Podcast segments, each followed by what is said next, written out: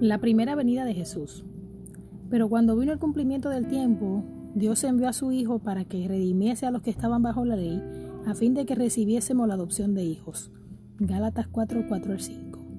La venida del Salvador había sido predicha en el Edén. Cuando Adán y Eva oyeron por primera vez la promesa, esperaban que se cumpliese pronto. Dieron gozosamente la bienvenida a su Hijo primogénito, esperando que fuese el libertador. Pero el cumplimiento de la promesa tardó y los que la recibieron primero murieron sin verla.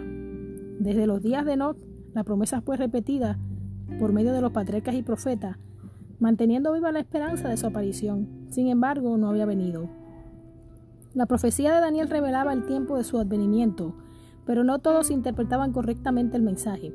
Transcurrió un siglo tras otros, y las voces de los profetas cesaron. La mano del opresor estaba sobre Israel, y muchos estaban listos para exclamar, se van prolongando los días y desaparecerá toda visión. Ezequiel 12:22.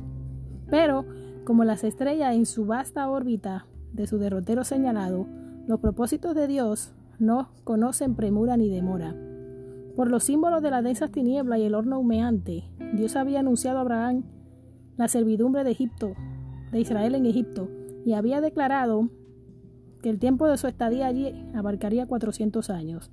Después de esto, dijo Dios, saldrá con gran riqueza. Génesis 15:14. Contra esta palabra se empeñó en vano todo el poder orgulloso del imperio de los faraones. En el mismo día señalado por la promesa divina, todas las huestes de Jehová salieron de la tierra de Egipto. Éxodo 12:41. Y así también fue determinada en el concilio celestial la hora en que Cristo había de venir. Y cuando el gran reloj del tiempo marcó aquella hora, Jesús nació en Belén. Pero cuando vino el cumplimiento del tiempo, Dios envió a su Hijo.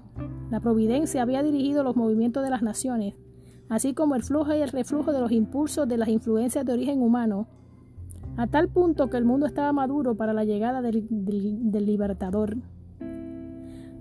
Entonces vino Jesús a restaurar en el hombre la imagen de su Hacedor. Nadie excepto Cristo puede amoldar de nuevo el carácter que ha sido arruinado por el pecado. Él vino para expulsar a los demonios que habían dominado la voluntad. Vino para levantarnos del polvo, para rehacer según el modelo divino el carácter que había sido mancillado, para hermosearlo con su propia gloria.